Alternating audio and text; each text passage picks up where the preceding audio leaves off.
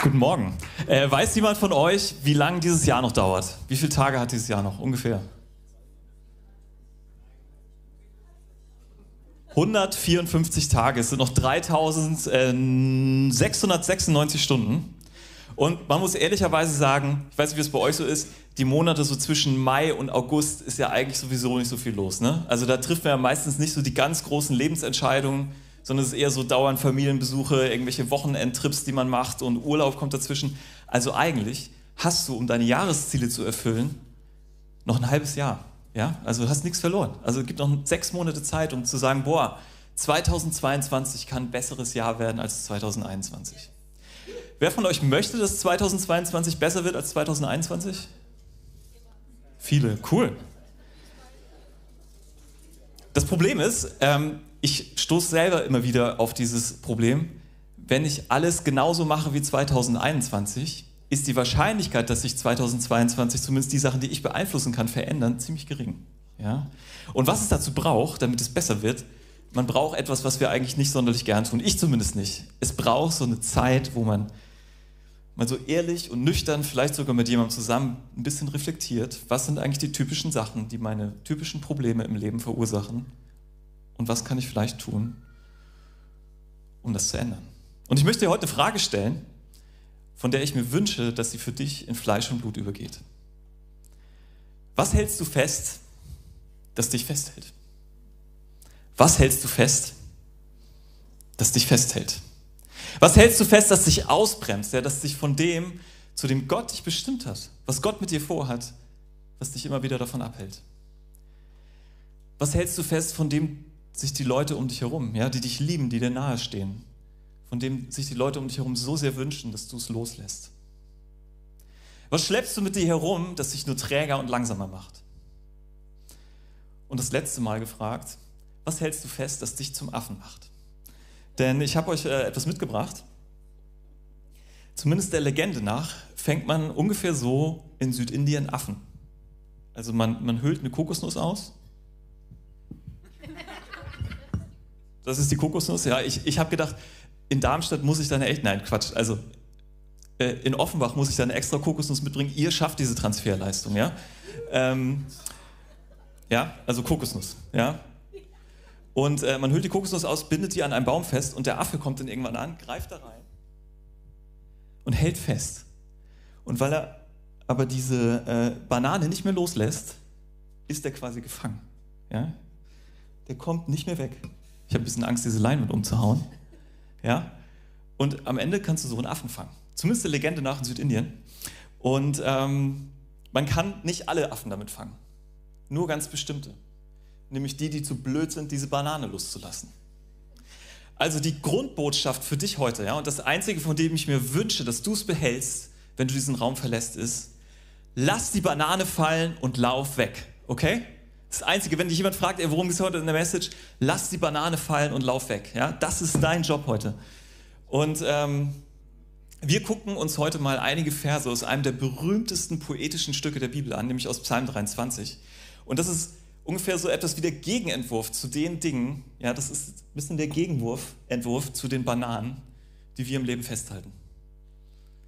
Und die uns so oft versklaven und gefangen nehmen. Vielleicht bist du auch heute hier und dich hat irgendjemand mitgebracht und denkst so, oh, ich kann eigentlich mit Kirche, ja, es war irgendwie schon, war interessant, waren alle ganz nett und so, aber auch ein bisschen wild gerade, ja. Äh, und vielleicht so mit Jesus und mit Bibel und Glauben kann ich gar nicht so viel anfangen. Ey, wir freuen uns, dass du da bist. Und ich, ich möchte sagen, ey, du darfst dich voll entspannen. Ja? Du darfst mal gucken, welche Bananen so die Person, die dich mitgebracht hat, so in ihrem Leben festhält und die sie dringend loslassen sollte. Und wir sagen auch, ey, wir haben überhaupt kein Recht hier von hier vorne so in dein Leben reinzuquatschen.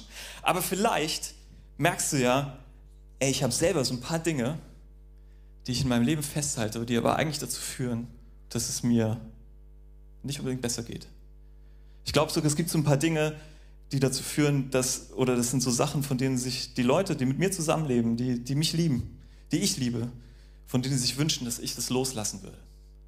Wenn du das entdeckst und du erlebst, dass dein Leben besser wird und du ein Stück freier wirst, ey, darfst du das kostenlos behalten als Tipp, okay? Und ähm, wir freuen uns einfach, dass du hier bist und mit uns mal da durchgehst. Ja, mega cool, dass du da bist. Und das Zweite äh, trifft ebenfalls zu. über, auf diese Sachen, die wir so oft festhalten. Denn ich glaube, durch das Festhalten an diesen Teilen verletzen wir ganz oft die Menschen, die uns am nächsten sind und die wir am meisten lieben. Wir merken das manchmal gar nicht. Aber ganz oft halten wir an Dingen fest und verletzen dadurch die Menschen, die uns ganz besonders nahe sind und bei denen wir es eigentlich auf keinen Fall wollen. Gerade durch die Sachen, die wir so meinen, dass wir sie nicht loslassen können. Also, wir gucken mal rein in Psalm 23 mit dem Gedanken, dass 2022 dein bestes Jahr werden kann, weil du endlich ein paar Sachen loslässt. Okay? Lass uns mal reinschauen. Was sind so die Sachen, an denen wir uns festhalten?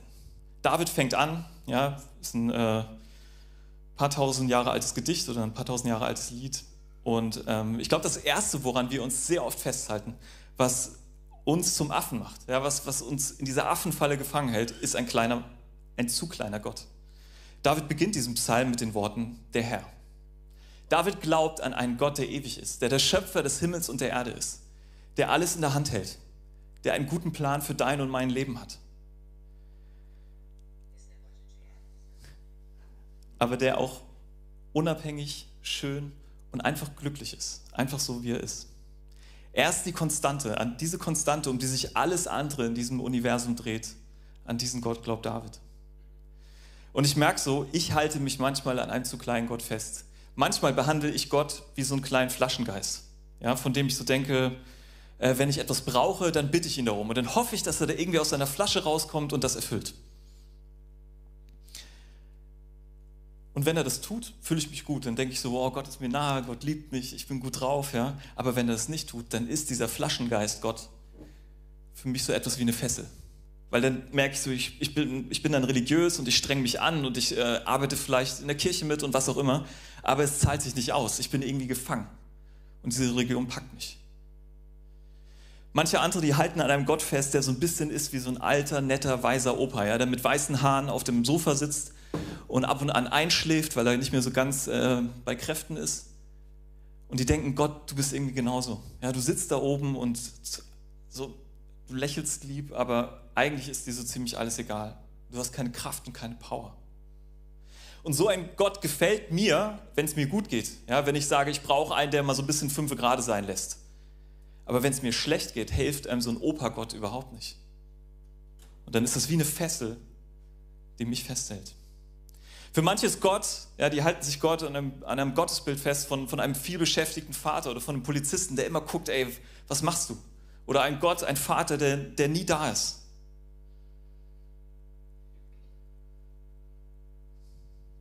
Und ich glaube, diese ganzen Götter, und das darfst du dich gerne mal fragen, vielleicht auch in diesen Sommertagen, ja, was, was ist das Bild von Gott, von dem ich mich lösen darf? Dass es einfach eine Lüge ist, weil es mich festhält.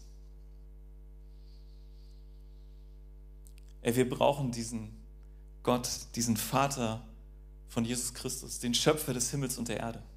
Ein Gott, der größer ist als wir. Ein Gott, der alles in der Hand hat. Ein Gott, der auch in unser Leben reinquatschen darf. Weil wenn wir nur so einen weisen Opa haben, ja, der, der nie in unser Leben sprechen darf, ja, der uns nie widersprechen darf, dann geht es uns vielleicht so ein bisschen ähm, wie in dem Film Die Frauen von Stepford. Hat den mal jemand gesehen? Gibt es zwei Verfilmungen von?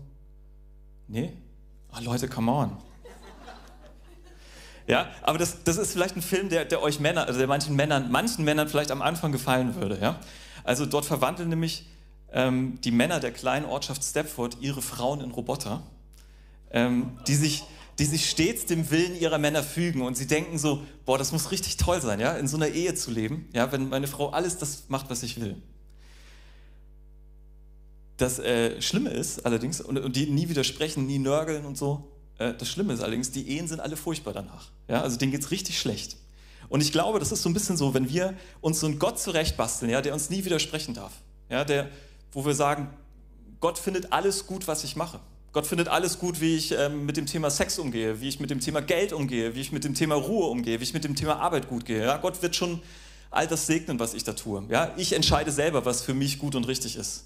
Dann hast du auch so einen Stepford-Gott. Ja, da denkst du, das passt voll gut in dein Leben, aber du merkst, wenn dir keiner widersprechen darf, wenn keiner in dein Leben sprechen darf, dass das überhaupt keinen Spaß macht. Ja, dass es keine echte Beziehung ist. Eine echte Beziehung ist zu so einem Stepford-Gott, der dir nicht widersprechen darf, ist nicht möglich. Und dann hast du wieder irgendwas, was dich gefangen hält. David vertraut dem ewigen Gott, dem Gott Abrahams, Isaaks und Jakobs. Und er lädt dich ein, die falschen Gottesbilder loszulassen und mit dem Gott, der dir Freiheit schenken will, loszuziehen. Das Zweite, was uns oft festhält, ist unser Stolz. David sagt, der Herr ist mein Hirte. Und dieses Bild, ich bin ja an der Nordsee aufgewachsen, da gibt es ja sehr viele Schafe an den Deichen. Ne? Die haben auch so unterschiedlich lange Beine, damit die da gerade dran stehen können und so. Ähm, und wir, wir, denken ja, das ist sehr harmonisch, ja, so dieses Bild vom Hirten und den Schafen. Aber wenn man sich ein bisschen auskennt mit Schafen, so wie ich als Nordfriese, dann weiß man, dass das gar nicht so geil ist, mit Schafen verglichen zu werden. Philipp Keller hat ein recht bekanntes Buch geschrieben, Psalm 23 aus der Sicht eines Schafhirten. Er schreibt darin unter anderem, und jetzt Transferleistung, ne? Schafe, Menschen und so. Schafe brauchen mehr Aufmerksamkeit und Pflege als jede andere Art von Nutztieren. Sie können einfach nicht selbst auf sich aufpassen. Wenn ein Hirte sie nicht dazu bringt, weiterzuziehen, fressen sie eine grüne Weide komplett leer, bis am Ende nichts übrig bleibt als dürres Land. Schafe sind kurzsichtig und sehr dickköpfig, gleichzeitig aber leicht zu erschrecken. Eine ganze Herde kann von einem Hasen in größte Panik versetzt werden. Und falls dir das Bild, also diese Metapher von dir und dem Schaf nicht ganz so gut gefällt, ja, äh, noch ein Zitat von Jordan Peterson, ähm, der sagt sinngemäß, betrachte dich als jemanden, der Hilfe braucht. Okay? Du darfst deinen Stolz ablegen. Stolz ist etwas, was uns mega festhält. Betrachte dich als jemanden, der Hilfe braucht. Mein Stolz führt ganz oft dazu, dass ich Angst bekomme, dass ich überarbeitet bin, weil ich denke, ich bin unersetzbar, dass ich meine Stimmung nicht im Griff habe und dass meine Beziehungen schlecht laufen. Die Bibel hat das mehr oder weniger fast von Anfang an als die Grundmisere des Menschen ausgemacht, ja? dass der Stolz das ist, was den Menschen eigentlich von Gott trennt. Jesaja schreibt, dass wir alle waren wie Schafe, die sich verlaufen haben. Jeder ging seinen eigenen Weg. Jeder sagte, ich bin stolz, ich weiß besser, was richtig ist für mich. Aber David sieht der Realität ins Auge. David sagt, ey, ich brauche Hilfe. Ich schaffe es nicht allein. Ich bin auch nur ein Schaf. Ich brauche einen Hirten der mich führt. Leider halten wir ziemlich gerne an unserem Stolz fest. Wir denken, wir sind unersetzlich. Wir geben Gas und ackern und so, weil wir meinen, ich muss doch was leisten, ich muss doch was bringen. Ich weiß doch, wie es geht. Frag mal Menschen um dich herum, wo du stolz bist, ja, die dich besser kennen. Du wirst überrascht sein. Was halten wir noch fest, das uns festhält? Ich glaube, das Dritte, was wir festhalten und was uns gefangen hält, ist unser Hunger nach mehr. David schreibt weiter, mir wird nichts mangeln. Es ist kein Geheimnis, dass wir Menschen diesen Hunger nach mehr haben. Ja, es ist für dich nicht neu, es ist keine spezifisch christliche Erkenntnis. Ähm, dass wir wissen das, ja, dass die allermeisten Menschen, zumindest in unserer westlichen Welt, von dieser Gier nach mehr gefangen gehalten werden. Und es ist nicht nur so, dass wir uns nach irgendwie materiellen Dingen sehen, dass wir sagen, oh, ich brauche das neue iPhone, ich brauche dies und das, ich brauche endlich ein Haus, ich, ich will dreimal im Jahr im Urlaub fahren, äh, ich brauche Ansehen, sondern wir, also an diesen materiellen Dingen hängt es noch nicht mal. Nur, wir sind auch mal ganz oft gierig nach Ansehen, nach Ruhm, nach Schönheit. Und wir halten an diesen Dingen fest und merken manchmal gar nicht, dass es genau die Dinge sind, die uns versklaven, die uns festhalten. Aber an zwei ewige Wahrheiten, glaube ich, müssen wir immer wieder erinnert werden. All dein Besitz, auch alles das, was du einmal besitzen wirst, gehört nicht dir. Frag mal einen Bestatter, ob irgendjemand irgendetwas mitnimmt, nachdem er gestorben ist. Und es ist so krass, ne? ich weiß nicht, wenn ich in mein Leben gucke und manchmal in das Umfeld der Menschen, die auch gerade so in meiner Lebensphase sind, ey, die rackern sich ganz schön ab in ihrem Job, für ihr Haus, für die Urlaube, die sie machen. Nichts davon nimmst du mit. Als John D. Rockefeller starb, war er der erste Milliardär und er, er gilt auch, glaube ich, immer noch als der reichste Mensch der Neuzeit. Als er starb, wurde sein Buchhalter gefragt, wie viel Rockefeller denn hinterlassen habe. Seine Antwort war, alles. All dieses Zeug gehört uns nicht, ja? wissen wir in der Theorie. Aber trotzdem fühlt es sich anders an, oder? Ähm, irgendwie haben wir ja doch so das Gefühl, dass, ach, wenn ich diese eine Sache hätte, wäre ich schon ein bisschen glücklicher. Ja? Aber wenn wir diese Gedanken haben, ja, also wenn ich, wenn ich das hätte, wenn Gott das in meinem Leben machen würde, dann wäre ich ein bisschen glücklicher. Das ist ein gefährlicher Gedanke. Weil dann merken wir, wir schuften uns meistens ab dafür, Tag und Nacht, dass wir das endlich bekommen. Und wenn wir es haben, merken wir irgendwie so, boah, es ist äh, vielleicht ein bisschen besser, aber es fehlt trotzdem was. David geht damit anders um. Er sagt, das Geheimnis meiner Zufriedenheit liegt nicht in dem, was ich besitze. Er sagt, der Herr ist mein Hirte. Der ist der, der mich zufriedenstellen wird. Übersetzt sagt er, das, was ich mit und in Gott habe, das macht mich glücklicher als alles andere, was ich auf dieser Welt erreichen kann. Nehmen wir mal an, äh, du darfst eine Lücke füllen in dem Satz, ich werde glücklich sein, wenn. Und dann steht da ein langer Strich und du darfst eintragen, was da reinkommt. Ich werde glücklich sein, wenn ich das und das habe. Ich werde glücklich sein, wenn ich dort und dort wohne. Ich werde glücklich sein, wenn ich die und die Position erreicht habe. Wenn ich befördert werde, wenn ich verheiratet bin, ja, wenn ich endlich den Partner oder die Partnerin fürs Leben gefunden habe. Wenn du weißt, was du antworten würdest, und du würdest dann erfahren, dass diese Sache sich niemals erfüllen wird, könntest du jemals glücklich sein? Wenn du sagst, ich kann nicht glücklich sein, wenn ich das nicht kriege, dann bist du gefangen. Hier drin. Dann hältst du etwas fest, das dich festhält. Für David war Gott der größte Schatz, den er je hatte, und das hat ihn frei gemacht. An was halten wir noch fest, das uns festhält? Ich glaube, das vierte ist unsere Hektik. Ja, da gibt es dieses schöne Bild ja, äh, von den Schafen. Er weidet mich auf einer grünen Aue und führt mich zu stillen Wassern.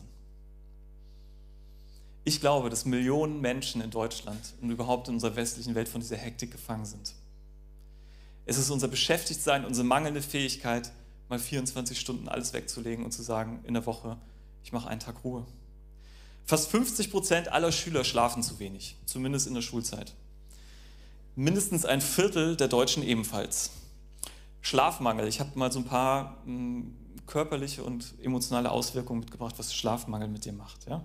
Also nach nur einer Nacht mit Schlafmangel ergeben verschiedene Forschungen Folgendes. Eine Nacht Schlafmangel äh, mit einer Nacht Schlafmangel ist man hungriger und isst mehr ungesunde Dinge. Es steigt das Risiko, einen Unfall zu verursachen. Man sieht nicht mehr so gut aus, wie man es könnte. Du weißt, dass es so ist. Man ist anfälliger für eine Erkältung. Man verliert bereits Hirngewebe, ja, nur bei einer Nacht weniger Schlaf. Und man kann sich schlechter fokussieren und konzentrieren. Emotional sagen Forscher, mit nur einer Nacht Schlafmangel ist man emotionaler und gereizter. Deine Kinder wissen es. Beziehung. Hast du dich jemals gefragt, warum deine Eltern, deine Mitbewohner, deine Arbeitskollegen so nerven, wenn du weniger geschlafen hast? Warum die so anstrengend sind? Warum die gerade dann so fröhlich drauf ist, wenn du sagst, ey, lass mich in Ruhe? Und warum die manchmal Dinge von dir fordern, auf die du gar keinen Bock hast? Wie ist es geistlich? Nach einer Woche zu wenig schlafen, nachdem sich das so aufsummiert hat, kann es vielleicht auch daran liegen, dass du nicht so viel aus Andachten und Predigten mitnimmst, weil du eigentlich pennst? Ist es vielleicht nicht nur die Schuld deines Pastors, dass es manchmal ein bisschen äh, zum Einschlafen ist? Und wundert es dich, dass du morgens ganz oft einfach zu müde bist, ja, um zu sagen, ah, ich, ich stehe ein bisschen früher auf, um Zeit mit Jesus zu verbringen. Hektik ist der Feind unserer Gesundheit und unseres geistlichen Lebens. Und Gott weiß das. Wisst ihr, welches Gebot der zehn Gebote am längsten ist, wo sich Gott am meisten Zeit genommen hat, um uns Menschen das zu erklären? Das ist das Sabbatgebot. Ja, es ist nicht Mord oder Ehebruch oder die Wahrheit sagen. Gott weiß, dass er mit uns manchmal ein bisschen diskutieren muss, bis wir anfangen, Pause zu machen. Und damit meine ich nicht, dass du, ähm, wenn du sonst, ich sag mal, den ganzen Tag vorm, vorm Bildschirm bei der Arbeit sitzt oder im Studium, dass du dann sagst, okay, jetzt mache ich 24 Stunden Netflix ja, an meinem freien Tag. Oder dass du, wenn du äh, die ganze Woche studierst und dann sagst, an meinem freien Tag, ja, da mache ich meinen Nebenjob. Ja, da gebe ich da nochmal so richtig Gas. Oder dass du sagst, ähm, ich habe jetzt die ganze Woche geackert und an dem freien Tag, ja, da mache ich den, ähm, da gehe ich nochmal so richtig schön, gebe Gas in meinem Ehrenamt, in meinem Ehrenamt oder ich mache noch irgendwelche Projekte im Verein oder was auch immer. Ich glaube, es geht um echte 24 Stunden Ruhe. Es geht um Ruhe mit guten Freunden, mit, mit, mit deiner Family, mit gutem Essen, Zeit mit Gott und wenn es geht, wenn du es hinkriegst. Ich äh, lösche meistens mein Telegram für einen Tag äh, von meinem Handy, wenn ich frei habe. Ja? Am besten ohne Handy. David wusste, wenn der Herr mein Hirte ist, ja, wenn dieser Gott auf mich aufpasst, dann kann ich auch 24 Stunden ruhen. Manchmal ist es eine Vertrauensfrage, ob wir sagen, ich kann ausruhen. Woran halten wir noch fest? Ich glaube, wir halten uns manchmal an unserer Hoffnungslosigkeit fest. David schreibt, er stärkt und erfrischt meine Seele. Für viele Menschen ist das Leben heute, ist der Alltag ganz oft wie ein Dschungel. Es ist so ein bisschen wie ausgesetzt sein im Dschungel.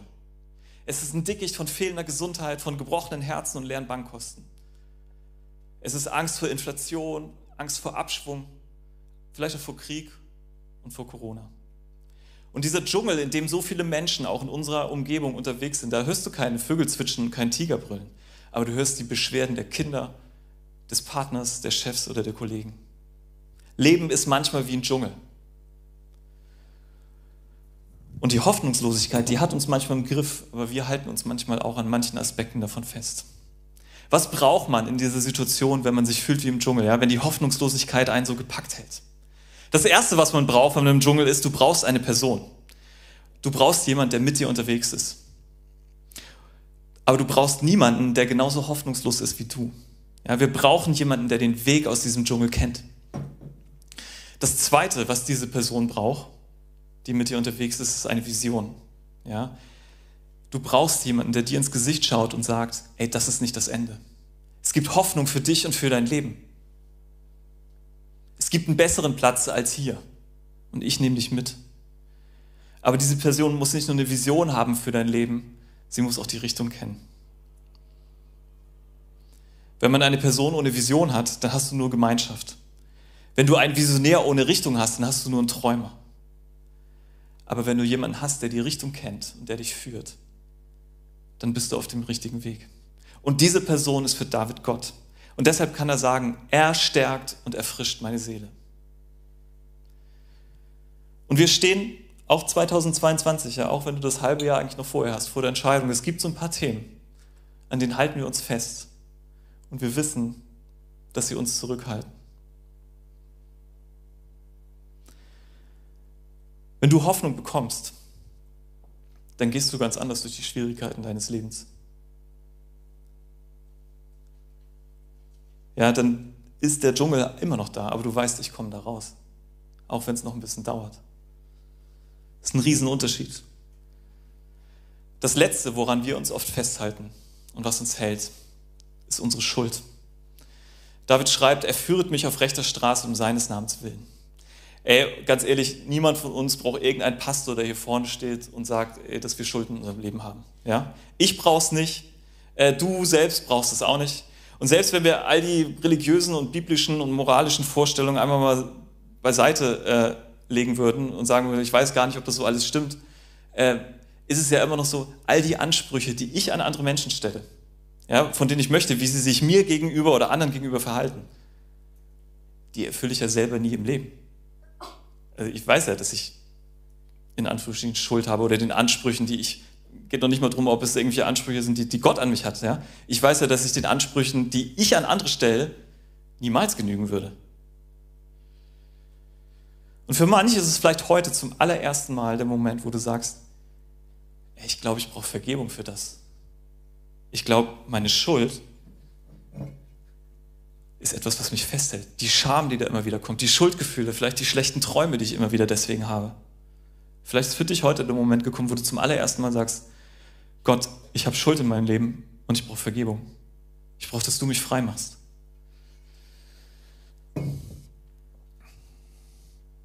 Für manche von uns, und ich zähle mich dazu, ist es vielleicht dran, den Kampf gegen deine Lieblingssünde wieder neu aufzunehmen. Wir wollen es oft nicht. Es fühlt sich nicht schön an, aber es ist etwas, das uns gefangen hält. Ich habe das vor, wir waren vor ein paar Monaten äh, auf einem Pastorentreffen und da wurden wir gechallenged, jemanden anzurufen, einen guten Freund, um dieses eine Thema, ja, was uns gerade in dem Moment beschäftigt hat, dieses eine persönliche Problem, diese Lieblingssünde, nochmal neu anzugehen. Ich habe einen Freund geschrieben, der ist Pastor in Nordhessen. Und wir telefonieren seitdem fast jede Woche und erzählen uns einfach unsere gegenseitigen Struggles mit dem Thema. Und es tut gut. Ja? Und es gibt einen Fortschritt. Und das ist cool zu erleben. Und ich mache dir Mut. Ja? Vielleicht ist das dein Thema, zu sagen, ich gehe diesen Kampf gegen meine Lieblingssünde nochmal neu an. David konnte sagen, er führt mich auf rechten Wegen und verbirgt sich dafür mit seinem Namen. Und er meint damit so etwas, Gott hilft mir dabei, auf guten Wegen unterwegs zu sein. Also das, was Gott für gut und für gerecht hält. Welche Sünde hältst du fest, die dich festhält? Und welche Sünde kannst du loslassen, damit 2022 ein besseres Jahr wird als 2021? Und wen kannst du einladen, dir dabei zu helfen? Ey, es gibt diese super Momente, ja, auch bei Get Free in Groups oder bei Free Day oder auch nach einer Celebration, ja, wo wir etwas ans Kreuz bringen, wo wir uns die Vergebung abholen und wo die Freiheit einfach in unserem Leben durchbricht. Und das ist so cool. Und das wollen wir auch erwarten, dass Gott das heute macht. Dass du heute auch was loswerden kannst, vielleicht nachher im Prayer-Team. Manchmal gibt es aber auch die Momente, wo jemand mit uns einen Weg geht. Ja, wo ein, jemand mit uns einen Weg in die Freiheit geht und Gott uns verändert über die Zeit. Der dich ermahnt, motiviert, tröstet und auf den richtigen Weg bringt. Wen kannst du einladen in dein Leben, der mit dir kämpft? Was hältst du fest? Das dich festhält. Vielleicht möchtest du 2022 einen Schritt weiterkommen. Wie kann das gehen? Das Erste, frag jemanden, der dich wirklich liebt, ob es etwas gibt, das du loslassen solltest. Und ich habe geschrieben, äh, der dich wirklich liebt, weil es gibt viele Menschen, die mögen dich vielleicht, aber die werden dir nie die Wahrheit sagen. Ja, weil die nie etwas sagen werden, was die Beziehung belastet. Frag jemanden, der dich wirklich liebt. Freunde unterscheiden sich von Bekannten dadurch, dass sie es in Kauf nehmen, dass die Beziehung belastet wird, weil du ihnen wichtiger bist. Ja? Und sie sagen dir lieber die Wahrheit und nehmen es in Kauf, dass vielleicht auch die Beziehung ein bisschen belastet ist, weil sie wollen, dass du frei wirst von solchen Sachen. Frag jemanden, der dich wirklich liebt, ob es etwas gibt, das du loslassen solltest. Das zweite, wozu ich dich einladen möchte, das ist eine coole Übung für die nächste Woche. Bete Psalm 23. Mach das zu verschiedenen Zeiten des Tages, ja? Wach doch mal auf. Ich habe äh, mal in der Message Leute gechallenged, äh, diese ersten Worte, ja, der Herr ist mein Hirte, mir wird nichts mangeln, an ihre Zimmerdecke zu schreiben. Ähm, und da haben manche auch mit dem Edding gemacht. Ich hatte danach Anrufe von den Eltern, nein, Spaß. Ähm, genau. Damit das so der erste Gedanke ist beim Aufwachen, ja, dass du aufwachst und sagen kannst, der Herr ist mein Hirte, mir wird nichts mangeln. Gott passt auf mich auf heute und ich brauche den. Weil es gibt diese Momente, ja, in denen wir uns erinnern, wie, wie treu und wie liebevoll Gott ist und äh, dass er uns wirklich zufrieden machen kann und, und all unser Glück von ihm kommt. Und es gibt diese Momente, wo es sich nicht sofort so anfühlt morgens, ja, wo wir diese montags ist es manchmal von, von Zauber, wie von Zaubern weg. Wir haben so, ich glaube, wir haben manchmal so, so Herzen, die sind so ein bisschen wie Teflon. Ja, da, da, haften einfach all die guten Sachen, die Gott in unserem Leben regelmäßig tut, die, die bleiben einfach nicht hängen. Ja? Die, die gehen immer wieder ab. Und ich glaube, wir brauchen das, dass wir regelmäßig daran erinnert werden, ey, der Herr ist mein Hirte. Mach das, steh doch mal so auf. Steh doch mal so auf und dass du sagst, ey, der Herr ist mein Hirte, mir wird nichts mangeln. Und dann machst du mittags deine Mittagspause und fängst es wieder an zu beten und sagst, ey Gott, du wirst mit mir, auch wenn ich gleich durchs dunkle Tal dieses Gesprächs mit meinem Kollegen gehe, ey, du bist bei mir. Dein Stecken und Stab trösten mich. Und abends gehst du ins Bett und legst das hin und sagst, ey, ich werde schlafen und der gute Hirte wird auf mich aufpassen. Versuch's mal eine Woche lang, morgens, mittags und abends, diesen Psalm 23 zu beten. Als Gegenmodell und als Bekenntnis, dass du das, was deine persönliche Affenfalle ist, loslassen möchtest. Und ich lade dich ein, ey, sprich das ruhig auch mehrmals und dann sprichst du es beim ersten Mal dankend und bittend zu deinem Gott. Dann sagst du, Gott, du bist mein Hirte. Ey, mir wird nichts mangeln, weil ich dich habe. Und beim zweiten Mal sprichst du diesen Psalm zu deinem Teflonherzen, ja? Wo all das Gute so oft, was Gott in deinem Leben tut, immer wieder so schnell abgeht und nicht kleben bleibt. Und sagst du, ey, ich erinnere mich daran, dass Gott gut ist und dass er was Gutes mit mir vorhat. Und das dritte Mal sprichst du es zum Feind. Und dann sagst du, ey, der Herr ist mein Hirte. Ey, mir wird nichts mangeln, egal was du mir einflüsterst. Er weidet mich auf einer grünen Au und führt mich zum frischen Wasser, egal ob du mir einflüsterst, dass es nicht reichen wird. Gott kann. Du hast kein Recht auf diese Lüge in meinem Leben. Und das Dritte, wozu ich dich einladen möchte, mach den nächsten Schritt. Nicht jede Sache, an die wir uns klammern und an der, an der wir uns festhalten, verschwindet einfach dadurch, dass wir eine Predigt hören und sagen, so jetzt will ich aber nicht mehr. Das passiert und ich erwarte auch, dass es das heute passiert. Aber es gibt auch die Momente, wo wir jemanden einladen dürfen, wo wir zugeben dürfen, ey, ich bin jemand, der Hilfe braucht. Und dann meldest du dich vielleicht für Get Free in Groups an. Oder du suchst dir jemanden, der mit dir die nächsten Monate zu dem Thema unterwegs ist. Der regelmäßig nachfragt, wie es dir da geht. Der mit dir betet. Der mit dir weint, der mit dir lacht, der, dir auf den nächsten, der dich auf den, zum nächsten Schritt bringt. Was kann dein erster Schritt sein im Loslassen von dieser einen Sache?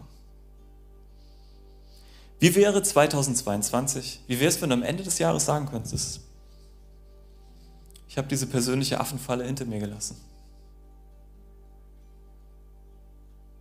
Ey, dann kannst du sagen, 2022 war ein besseres Jahr als 2021, weil ich ohne das unterwegs bin.